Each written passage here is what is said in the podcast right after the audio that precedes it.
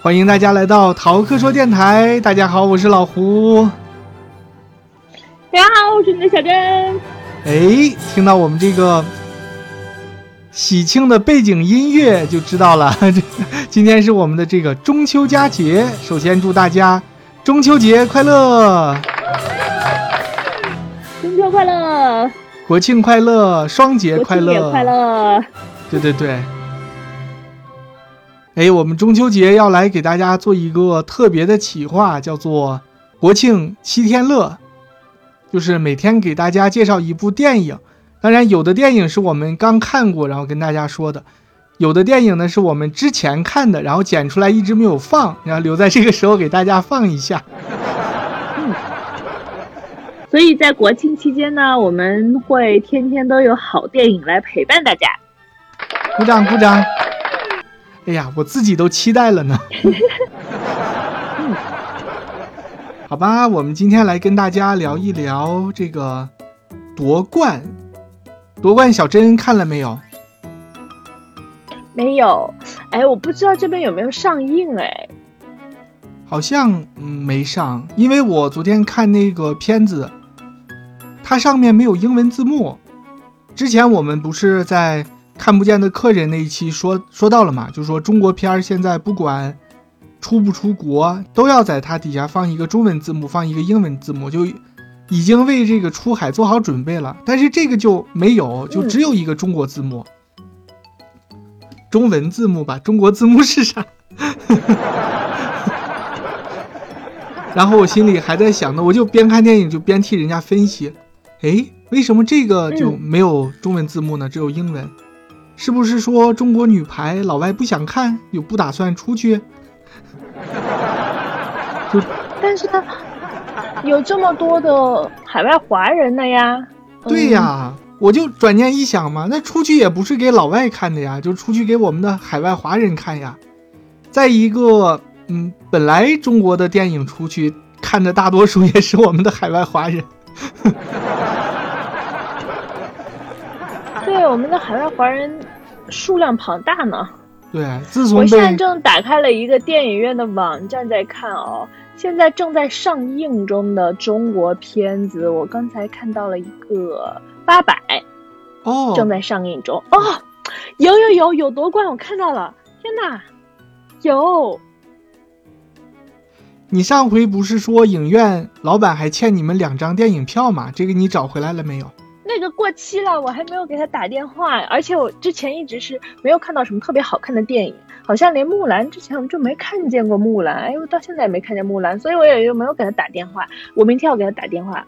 你看这个事儿就是你越拖，跟人家争一下，越拖往后越拖越不好想打，就往往这种的，我现在拖了已经过期两个月了。对，我这个会员卡也是嘛，也是嗯一九年哦很早了，正好是去年这个时候办的。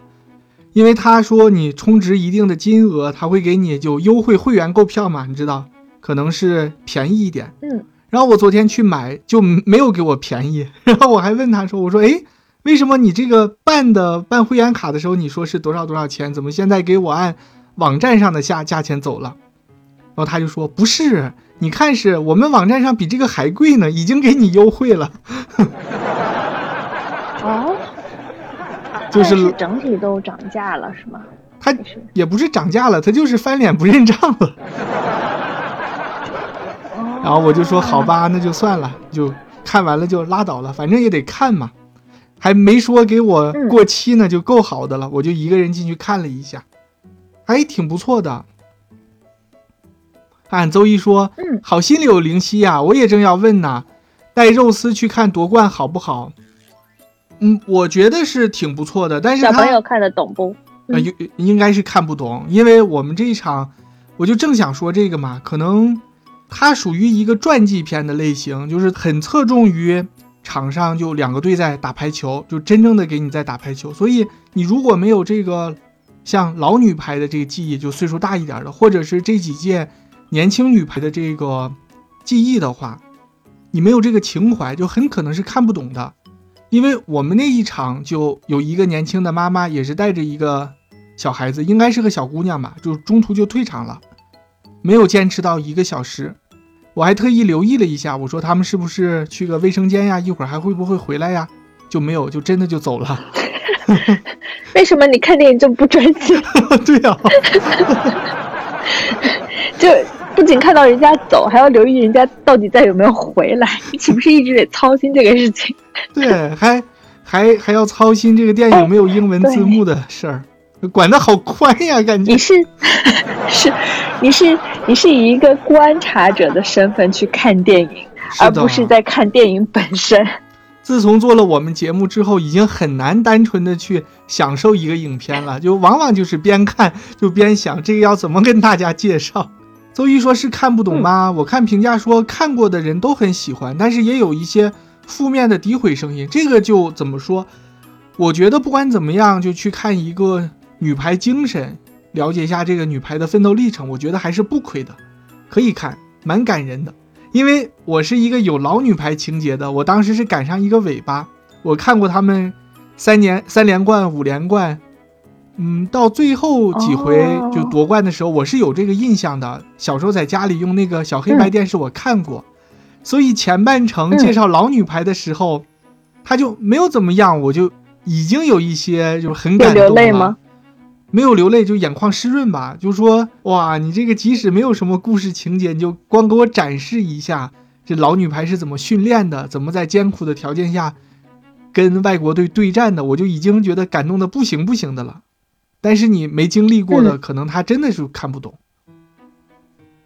邹毅说：“我从小跟我爸看哎排球，他对，去年的世排肉丝也跟我们看的，那你们没问题，你们两个肯定能看懂。他，嗯，这个片子中间是有说认认真真的有一段排球的比赛吗？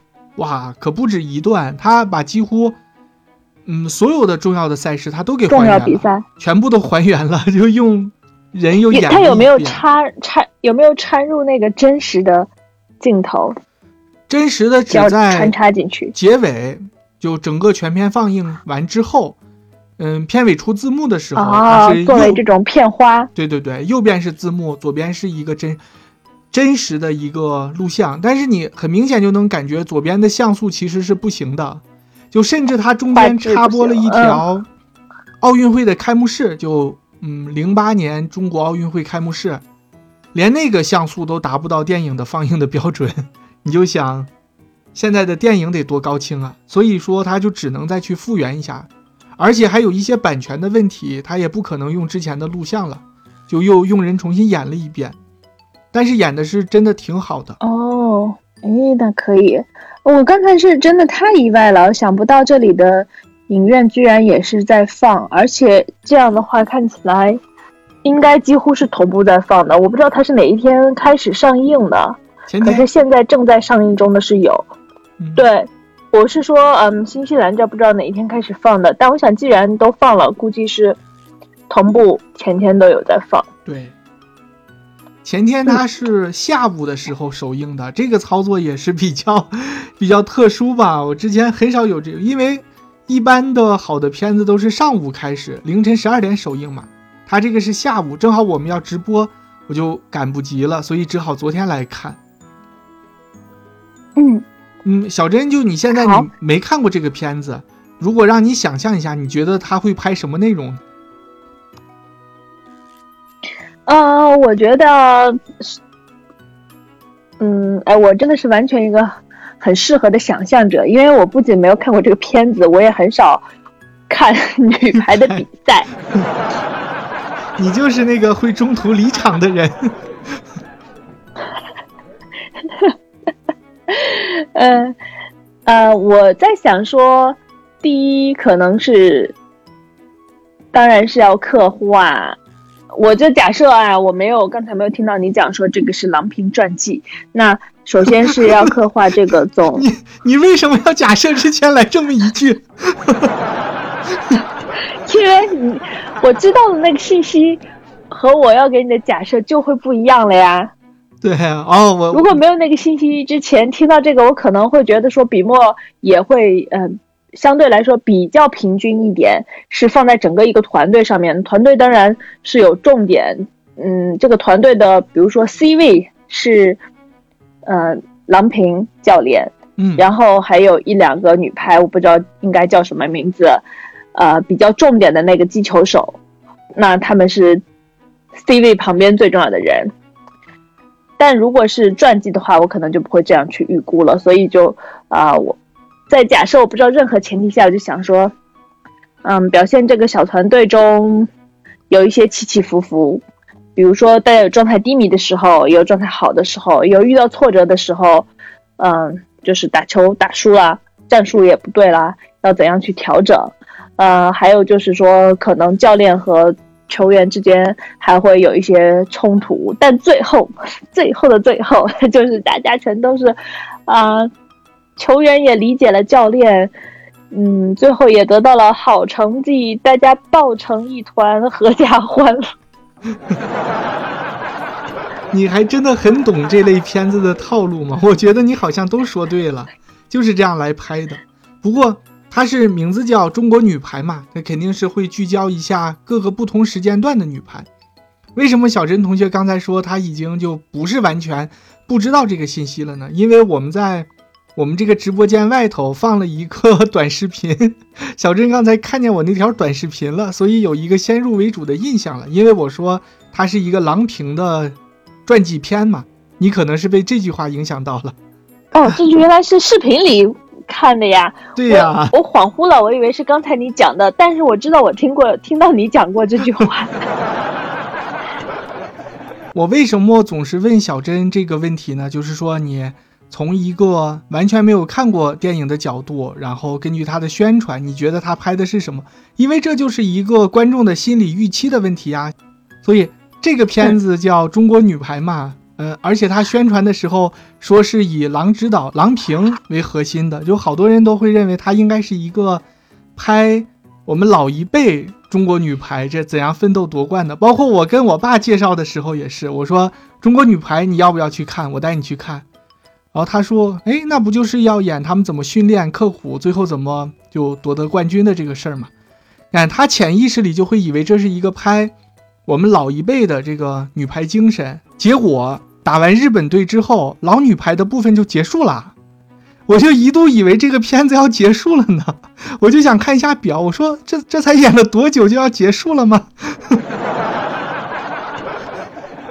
剩下的赛事他就用了一句旁白就带过了，说我们实现了多少多少连冠，就老女排的部分就演完了。当时真的有点诧异的，然后时间就马上就进入到了这个。青年、中年演员这一批，就是零四这一批，我们的女排选手，就他就变成了一个转型时期嘛。陈忠和教练，因为这个彭昱畅，他实际上演的是陈忠和教练，但是因为不知道你有没有印象，陈忠和教练在去年就是疫情之前，这个中国女排宣传的时候就怒斥过这部电影。说这个电影丑化他，然后加了很多戏剧化的描述，就很不高兴的样子。邹毅说这个问题，他说最近反对的声音，就我说陈忠和指导这个嘛，他说最近的反对的声音也是因为这个。的确，他当年宣传的时候是用中国女排就女排精神来去宣传的，然后现在我看了之后才意识到，他其实算是一个狼指导的。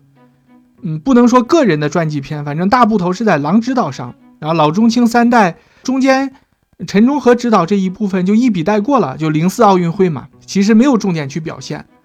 然后再下来，整个片子最大的一个大头，它是落在郎平指导回到中国队，然后重新再指导，进行一些改革啊，一些训练这些年轻的这批次的运动员上，所以可能。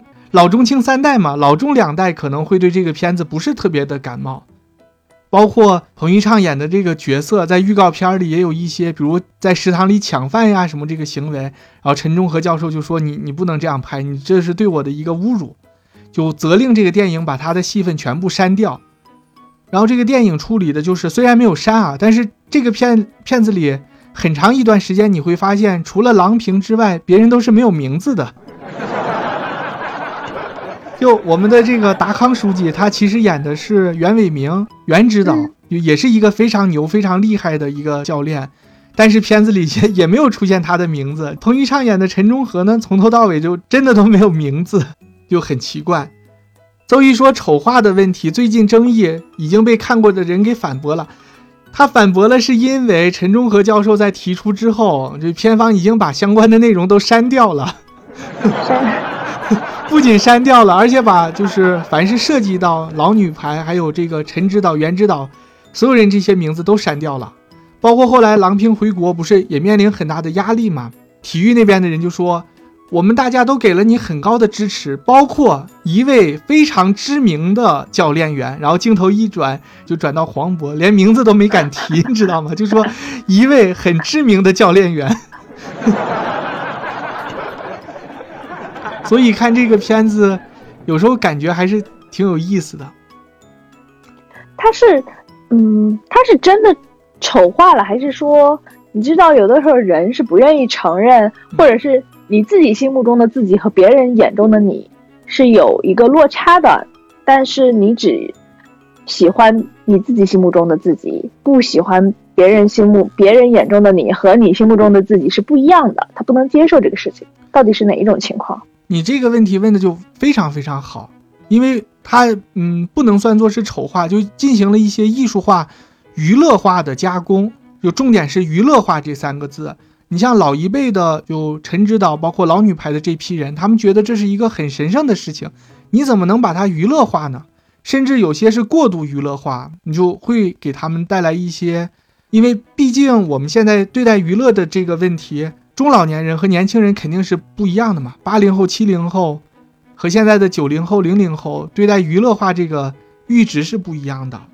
他这个电影在表现年轻的这批女排姑娘们，他用的是真正的就是现役的这帮女排选手，是他们自己来拍的，其中也有很多就是恶搞的情，不能叫恶搞了，有一些开玩笑呀，或者是大家负面情绪的一些东西，他们也都是很真实的呈现出来了。因为可能年年轻人真的觉得这个没什么，就是一个电影嘛，毕竟我们最后结果是好。对。但是同样的事情放在老的这个女排队员身上，可能是人家就不能接受。包括彭昱畅演的这个年轻时候的陈指导，在预告片里去食堂里打饭的时候抢饭，就人家给他打好了之后，他又加了两个鸡腿什么的。这个让人家这一辈的人看来，这就是丑化。就你怎么能说我是去抢饭的呢？我明明是去指导的。所以后面就这些全部都删掉了。所以确实删掉这些情节之后，整个片子就娱乐性就不是那么强了。你看第一阶段的时候，就全部都集中在很严格的训练以及最后打比赛夺冠，就是这样的，笑料就变得很少，就不敢了吧也。那你在看这部电影的过程中，有哪一个部分你觉得是全剧的？最让你感动的地方吧，就是他的导演想制造出来的泪点。嗯，就还是一个共情的问题嘛，因为我是赶上一个老女排的尾巴，所以她前面半个小时演老女排的部分就没怎么样的，我觉得我就感动的不行不行的了，就一一直是处于眼眶湿，就人家可能就。训练一个拦网，训练一个击球，有训练多少遍的时候，我就感动的不行了。再后来，就像零四年夺冠的这一届，以及现在这次夺冠夺冠的这一届排球，我其实都是没有看的，所以也就没有那么多的共情。但是看到他，嗯，营造出来的感人的地方，还是蛮感动的。我给小珍介绍几个，怎么讲，就是他。整部片子里面的一些很好玩的细节，以及一些笑点上吧。好啊，它最大的一个彩蛋就是老中青三代，然后青年女排这一代全部都是本人出演的，然后人家也就没有顾及到自己的形象怎么样，就拍的很真实，包括一些心理的波动呀，一些不配合，就像他有一个镜头就表现零零后这个新球员，哎，当当时是九零后。就九零后的新球员和老球员就相互之间就有一些争执呀，老球员就可能说你不尊重我们什么样，零零后说我已经很尊重你们了，在我们眼球看来，就这些都是真实的呈现出来了。有一个笑点就是，不是有一个发球手嘛，叫张昌宁，他之前是打沙滩排球的，所以他每次在这个发球之前都要转一转手里的沙子。结果进了这个国家队之后，他还是这个习惯没改，他就每次发球之前都使劲的转那个球，然后第一次上场就被教练员说发球超时，就给判丢了一个，这这也是全场一个很大的笑点了。对，你看你发现没有？到了这个青年演员这一代，就笑点就明显的增多了。他们对这个娱乐轻松了，对他们对这个娱乐化艺术表达上面阈值已经很高了，就只要没有过度，就觉得都是可以接受的范围。还有一个就叫朱婷嘛，也被誉为是郎平的接班人，一个非常厉害的演员。当时是郎指导下去就各地挑球员，就看到底下有一个打的特别好的，旁边人就介绍说：“哎，这个是朱婷，打的特别好。”大家都说他很像当年的郎指导，然后然后郎平就说：“哦，那没问题了，就就选他。”我就觉得好有意思呀，就是就是你看，就那种小幽默，就是说一说他很像当年的你，就要他要他。还有一个就影片做的很好的地方，就是他整部片子之内就没有丑化任何一个敌呃任何一个我们的对手。因为我们知道，当时其实，嗯，对手上还是有一些争议的，但是这个片子就完全都是用正面的表达，就说分析日本队的作战特点是什么样的，我们怎么怎么去打他，然后美国队、巴西队怎么怎么，都是这种完全正面的，对手也是很厉害的，包括美国那个著名的选手海曼还找了一个人来演，就说赛后跟郎平说，就互相鼓励嘛，大家就真的就是显示出一个。友谊第一，比赛第二的这样一个氛围，我觉得这个还蛮好。那很棒，他没有丑化任何一个人，就大家都是值得尊尊敬的队员。还有就是一些很棒很棒小细节，因为这个狼指导他不是之前嗯零八年奥运会他是带着美国队嘛，美国队回来决赛的时候遇到中国队，把中国队给赢了。然后拍这一阶段的时候呢，就感觉狼指导就是一个魔鬼教练，穿的也是黑色的那种训练服，然后面无表情的跟美国队发号施令什么的。然后美国这些姑娘们就很快乐、很乐天，就开开心心、高高兴兴的打球。但是反观他，就好像是一个魔鬼教练一样。哎，后来回到中国之后，这影片表达马上脸上的笑容就多了，就你很明显可以通过这个镜头的表达上。就他就给你传递一种很强烈的这个感情，说郎指导其实对中国队他是有真的感情的，他对美国队只是一份工作。就虽然没有明着说了，但是就用镜头语言给你传达出、表达出这样一种氛围来，我觉得这个导演的小巧思还是挺有意思的。哦，原来还是陈可辛导的。我对这部电影所有的 什么鬼 知道的知道的新闻。知道的新闻就是，巩俐为了拍好，嗯，那个郎平教练，他做了很多的功课。他当时在一个什么什么地方讲的时候，他就说他呃刻意去观察过，然后他有去嗯旁去旁边看过那个教练在指导的过程中，他的身形是怎么样？他好像又特意是有一点背怎么样弯着，他讲话的方式，还有他又拿一小本本怎么去记什么的。有讲过这个，我当时就觉得哦，这个还功课做得非常细，这还是比较，嗯，就是以前的这种演员的职业素养还是非常靠谱的。这是我对这部片子唯一的一个新新闻的印象，其他的我都不知道哎。因为大家去影院里，其实百分之八十的人关注的是导演和这个主演，他们就是电影的金字招牌嘛。巩俐作为这个电影的主演，演的真的非常好，就是可以说，你看电影的时候会忘了她是巩俐，你就以为她是郎指导。虽然你知道是巩俐演的，但你一直会把自己把她带入到郎指导这个位置上去，演的真的很棒。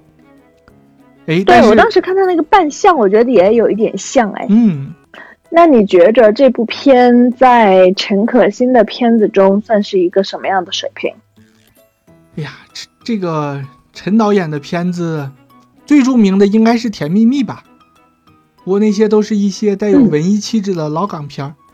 就我感觉，因为那天我们也说过嘛，好像陈可辛到大陆拍片之后，他真的是一个本土化，包括跟中国市场接轨做的最好的一个导演。剩下能赶上他这个的，就只有《红海行动》的那个导演了。但是有一个共同的特点，就是两个人都是拍主旋律嘛。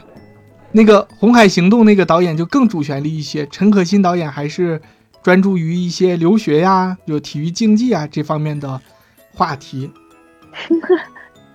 嗯，之前他好像哎，陈可辛之前拍的周周迅和金城武那一部片叫什么来着？不是还得是是叫《如果爱》吗？哦，对对对对对，对吧？那个我不是很喜欢哎。那个我还看了，开始还有点，哎，好很多年前了吧？那个片子。哎，周一说《如果爱》就是，对，就是那种很文艺的，你看完以后心里还会有一点，哎，就那样的感觉。对呀。我看这个片子的时候，完全没有感觉到这是一个香港导演在给我们 在拍一个就那种不中不洋的这样一个片子，就完全没有。我真的就感觉自己看的就是一个我们国内的那种老牌电影制片厂拍的一个主旋律的女排电影，然后该热血的时候热血，然后本土化也做的真的一点都没有感觉到这是一个那个话怎么讲叫不中不西。不不土不洋，没完全没有，它就是一个很成熟的一个我们自己的电影，所以陈可辛导演转型是非常成功的。嗯，他现在还高产吗？好像没有那么高产了。之前说筹拍过一部李娜，因为这部我不是说了吗？它实际上是可以看作是郎指导的个人传记片的。那个李娜也是一个传记片，但是因为种种原因吧，到现在一直没有上马。那也可以期待一下啦。对对对，好，那这部片以你的标准来说是推荐还是不推荐？嗯，我还是挺推荐的。哎，这就小珍这个问题就带出了我们今天这个总结拔高的环节了啊。因为小珍最近也在看《人类简史》嘛，那个那里面就提到了影响我们是。什么样的人不是我们先天决定的，而是一个叫做它里面叫想象的共同体。来，我来说的话，就是我们的共同回忆，我们的共同认知。因为老女排和女排精神，对于我们这个年龄阶段的人来说，或者是对于所有年龄阶段的人来说，它都是一个宝贵的共同回忆，是应该被深深写在我们民族精神里面的。这一点是毋庸置疑的，就不管它的名字叫夺冠也好，叫这个中国女排也好，我们去看的就是这样一种女排的不服输的精神。嗯，所以这样的一个片子，嗯，尽管它会有各种各样的缺点吧，比如故事性不是那么强，嗯，或者说一它中间一些表现这个女排训练表现的困难的场景就过多了一些，表现。场上比赛和最后夺冠之后喜悦的这个部分少了一些，就是困难有点太多了。虽然实际上困难是很多，但是你作为一个电影观众，可能更想看的还是他怎么战胜困难这一部分。但是这些都不重要，就不管。虽然有各种各样的大家可能不喜欢呀，或者自己认为的不足，但是我们依然会去影院里去支持他，因为他代表的是一种精神，我们就会为他鼓掌叫好。也希望将来这种的片子就越来越多，包括一些全世界都很厉害的导演和演员，都能投入进来，多多拍一些这种主旋律的片子给大家看。我们很需要这种共同的精神。那小珍听完我介绍完之后，你有没有想去看呢？或者说你你是什么感受？我我听完以后，其实我的感受不太。不太主旋律啊，没有。我听完你讲，我就呃，你就讲说，呃，里面不是有用到，如果是新一代女排的时候，是用到的是，嗯，真实的女排的姑娘们去做演员，然后她们就会更轻松，更嗯，比如说更真实一些，更搞笑一点。对对对，可能更接近像我们日常生活中的一个人，只不过是他有一个超高的技能。更叛逆。我当时听到这里的时候，对我当时听到这里的时候，我觉得还真的是，嗯，心里觉得蛮开心的。嗯，因为我觉得体育运动这个事情吧，它是有一个集体荣誉感在，是要竞争，但是最终的最终，可能如果大家说享受这个过程，你是真的很努力了，我努力夺了冠，但是。呃，如果没有夺冠也是遗憾，遗憾也不是说你就是世界末日了。就我们以前当然出于历史条件的限制，非要把这个事情搞得那么的苦大仇深的，嗯，大家自己的压力就嗯自身的压力也太大了吧。